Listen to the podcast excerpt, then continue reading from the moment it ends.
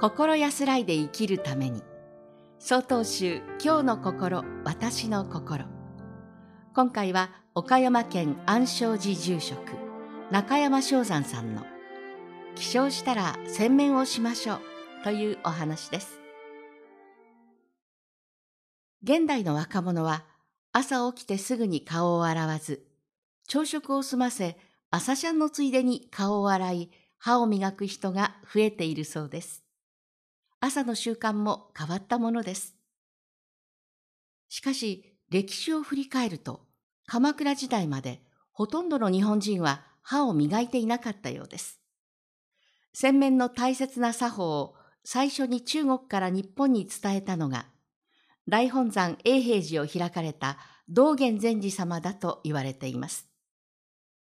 道元禅師様はご自身の記された消防現像洗面の巻で、おおよそ借用時、洗面、これ古物の消防なり。つまり歯を磨いて顔を洗うことは、古より伝わる大切な仏道修行であるとお示しです。当時は歯ブラシがなかったので、柳の枝の先端を細かく割り、ブラシのように柔らかくして使っていたようです。その他にも洗面の巻には、心の中でお経を唱えながら、桶一杯の水だけで頭から順に顔を洗い、耳の裏まで丹念に清め、音を立てずに洗い流す作法などが詳細に述べられています。そしてこの洗面の作法は、鎌倉時代以降、世間一般にも広く浸透していきました。朝、仏様に向かう際、また人と相対する場合の礼儀として、顔が汚れていたり、口臭が気になったりしてはいけません。お互いが気持ちよく日常が過ごせるように、思いやりの心を教えられたのです。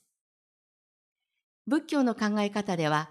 目、耳、鼻、舌、体の五感と第六感の心に6つの根があると考えられています。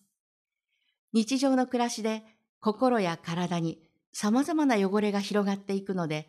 毎日6つの根を仏様の教えによってきれいにしなくてはいけません。それを六根症状と言います。洗面や歯磨きだけでなく、心にたまる塵、悪た、赤を六根症状し洗い落とせば、仏の心となり、素晴らしい一日の始まりとなるでしょう。岡山県安昌寺住職中山正山さんの起床したら洗面をしましょうでした。続いてお知らせです。この番組のご意見、ご感想を郵便番号683の0802鳥取県米子市東福原。1-1-22-402総統集中国管区教科センターまでお便りをお寄せください。もしくは概要欄にありますメールアドレスまでお寄せください。お寄せいただいた方にはこの番組の冊子「今日の心」私の心法話集を差し上げます次回は広島県法持寺住職山下宗生さんの「まずはお茶をどうぞ」